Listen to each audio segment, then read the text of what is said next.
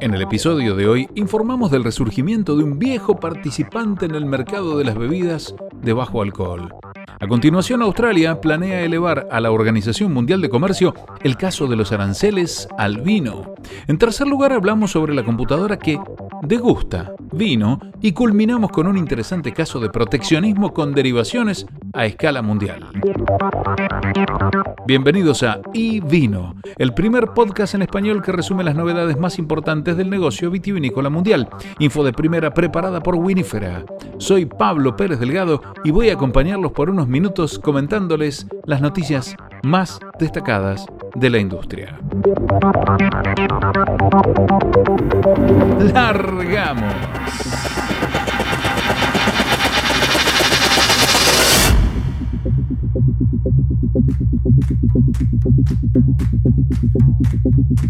Una bebida efervescente de la vieja escuela es la respuesta del mundo del vino a los hard seltzers. El fin de semana pasado fue festivo en Estados Unidos y comenzó no oficialmente el verano. Excelente momento para salir al mercado con bebidas refrescantes y novedosas. Entre hard seltzers, cervezas y cócteles listos para beber, una empresa canadiense busca conquistar el mercado con una piquette. Esta ancestral bebida ya la preparaban los antiguos griegos agregando agua al orujo presionado utilizado para hacer vino. Se lograba así un producto ligeramente burbujeante y mucho más ligero que una copa de vino gracias a sus 8 grados de alcohol en promedio. Es el vino perfecto para un día soleado de verano. Son casi un vino de desayuno. Estas son las opiniones de periodistas especializados acerca del producto. Para el bebedor moderno, este vino pequeño es muy válido para varios temas de actualidad. Es de bajo contenido de alcohol, hecho de manera sostenible y súper bebible, como un híbrido entre las bebidas de moda. Es un cruce entre una bebida de bajo contenido de alcohol y el agua con gas. Esto lo dice Marta Stumen, la decana del Movimiento del Vino Natural de California. La levadura natural en las pieles de las uvas y en el aire fermentarán los azúcares no utilizados del orujo en alcohol, tal como lo harían en la vinificación natural normal. Esto lo explica Marta. Debido a la adición de agua hay menos azúcar por volumen de líquido durante la fermentación, lo que conduce a una bebida con menos alcohol. Esto resurgió cuando Todd Cavallo, de bodega Wild Ark, tropezó con la bebida en un libro de historia. Cavallo se dio cuenta de que la bebida de vino le permitiría obtener un mayor rendimiento de sus uvas, lo que a su vez generaría más ingresos para la bodega. Entonces comenzó a embotellarlo y a venderlo. ¿A quién no le gusta la idea de ganar dinero con lo que se habría convertido en abono? Un uso que también se está generalizando para esta bebida es su utilización en cócteles. Lo estamos investigando y desarrollando como ingrediente de cóctel. El clima se está volviendo más cálido y me encanta que tenga un perfil bajo de alcohol, muy parecido a los licores amargos y los aperitivos. Los perfiles de sabor de la piquette no son muy conocidos, por lo que aporta un matiz sutil a los cócteles fáciles de beber. Esto lo comentó el director de alimentos y bebidas de un hotel en Pensilvania.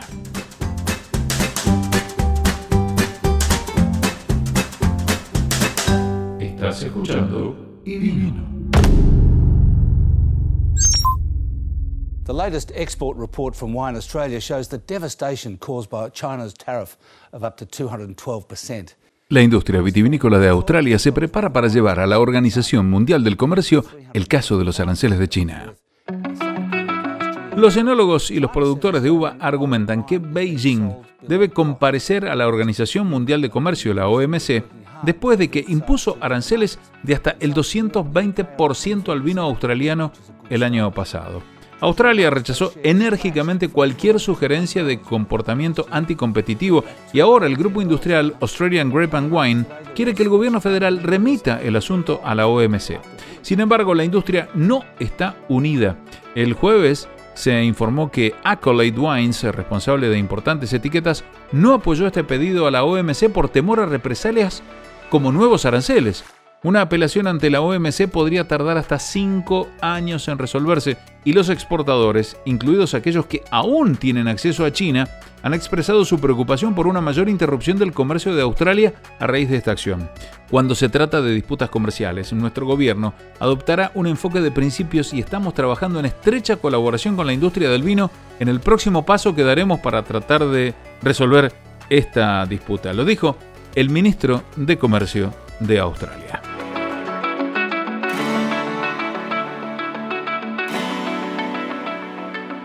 Estás escuchando y vino. Estás escuchando y vino.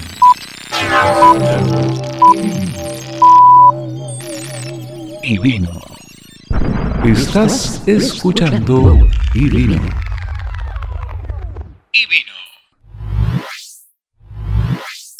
Enseñando a las computadoras a degustar vino. Una startup de California que enseñó a una computadora a degustar el vino, está utilizando la tecnología para ayudar a los enólogos a mejorar sus productos y atraer nuevos clientes. La fundadora Catherine Axelson dice que Tastery utiliza inteligencia artificial para analizar decenas de miles de vinos al año, generando grandes cantidades de datos para ayudar a los enólogos y minoristas a orientar sus productos de manera más efectiva. Axelson Formó su idea como estudiante de química que trabajaba en una bodega donde notó idiosincrasias en cómo se evaluaba el vino. Comenzó a analizar muestras de vino, identificando miles de compuestos. Usando inteligencia artificial pudo ver cómo estos compuestos interactuaban entre sí, creando el perfil de sabor del vino. Luego tomó ese perfil y utilizó computadoras de aprendizaje automático para comparar su sabor, aroma, textura y color con otros vinos en la base de datos. El método le permitió a Axelson desarrollar una aplicación de recomendación de vinos que se lanzó en las pantallas de las vinotecas en 2019. A través de un cuestionario los consumidores podían ingresar sus preferencias de sabor y el software recomendaría un vino adecuado con una precisión del 80-90% en el primer intento, que después se eleva al 95% con información adicional del usuario. El sistema de Tastery ahora impulsa su aplicación de recomendación de vinos Bottle Bird. El siguiente paso de Tastery es ayudar a los enólogos. Las marcas pagan para que se analice su botella y a cambio tendrían acceso a lo que llamamos un panel de información donde pueden identificar cómo se percibe su vino en su mercado de oportunidad a nivel de tienda, local o regional, dice Axelson. Uno de sus clientes es una bodega de California realiza blends combinando vinos de más de 30 tanques diferentes para crear el perfil de sabor deseado. La compañía está utilizando la inteligencia artificial de Tastery para agilizar el proceso de blending, sugiriendo qué tanques usar. Pero en una industria impregnada de tradición artesanal, hay algunos críticos de su enfoque algorítmico. Es como tener una computadora analizando una obra de arte. Esto lo dice Ronan Sayborn, Master Sommelier y director de vinos en 67 Paul Mall, un club privado para los amantes del vino en Londres. No sé qué tan interesada estaría la gente en seguir lo que una computadora les dice que beban en base a lo que habían tomado anteriormente. Dice, creo que parte del atractivo del vino es formarse sus propias opiniones. Reconoce que la tecnología puede ser útil para el aficionado a la hora de recomendar la temperatura de servicio, el tiempo de aeración y las combinaciones de alimentos, pero cuando se trata de algo que es un tema muy emotivo, creo que tiene que haber contacto humano, dice Ronan Cyborn, este sommelier y director de vinos. Axelson está de acuerdo en que Tastry no sustituye a un sommelier, pero argumenta que la escalabilidad de su producto hace posible analizar más vinos por año de los que un ser humano podría degustar. Su compañía comenzará a ofrecer servicios en Europa a finales de este año en colaboración con un minorista online y ya está pensando más allá del vino, habiendo realizado pruebas para cervezas, licores, café y hasta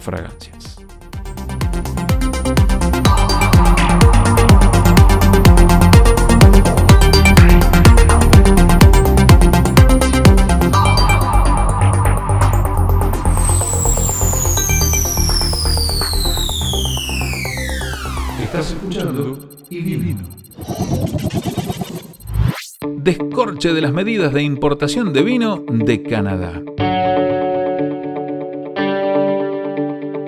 Una trama política bastante complicada pasó inadvertida para los medios en Estados Unidos, más teniendo en cuenta la importancia de sus actores. El caso Canadá Wine fue sometido a arbitraje de la Organización Mundial de Comercio.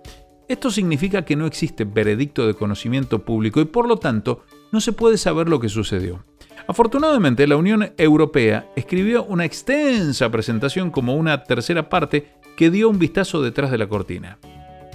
Resulta que Canadá Wine fue mucho más interesante de lo que nadie podría haber pensado. El reclamo de Estados Unidos fue hecho dos veces en 2017 y en ambas ocasiones presentó un solo reclamo legal. La denuncia se basaba en el hecho de que Columbia Británica permitió que los vinos de esa provincia canadiense obtuvieran más espacio en los estantes que otros vinos, incluidos los de otras partes de Canadá, lo que les dio a estas etiquetas ventaja frente a los consumidores. Estados Unidos insistió en que esto no era legal. Ese país obtuvo una discreta victoria en la cual, en poco más de una página, Canadá se comprometió a que Columbia Británica iba a corregir estas costumbres comerciales. Este acuerdo no abarcó a los vinos australianos, por lo que los oceánicos presentaron su propio caso, uno que incluso abarcaba Ontario, Quebec y Nueva Escocia. Pese a esto, la versión australiana de Canada Wine parecía completamente viable. Sin embargo, Canadá argumentó que incluso si las medidas en disputa no eran legales bajo la Organización Mundial de Comercio, son legales bajo el Acuerdo Integral y Progresista de Asociación Transpacífico, del cual Australia también es miembro. Canadá insistió en que no estaba haciendo nada malo y no podía ser demandado la Unión Europea dedicó 13 párrafos a enfatizar que considera peligroso este argumento que solo beneficia a Estados Unidos, cuya cantidad de tratos especiales está muy debajo de la mayoría de los países vitivinícolas. ¿Y por qué la Unión Europea está tan interesada? Porque ellos también ocupan recursos constantemente en cómo ayudar a las pequeñas bodegas, incluso dándoles espacio preferencial en los estantes, argumentando controles de calidad e incluso indicaciones geográficas se puede inferir que la Unión Europea cree que puede hacer lo que hizo Ontario, pero hacerlo de una manera legal en la Organización Mundial de Comercio. Esto es preocupante. El perfeccionamiento de estas medidas, que probablemente se correlacionan con los bienes nacionales frente a los extranjeros, multiplicará el número de herramientas proteccionistas disponibles para los gobiernos. No sería extraño pensar entonces en un futuro cercano un caso Europa Wine.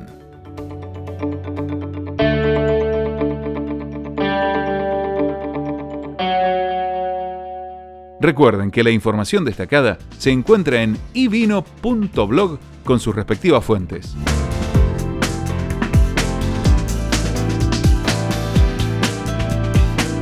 Auspiciaron Winifera, Estrategias y Mercados y Go to Wine. Hasta el próximo episodio.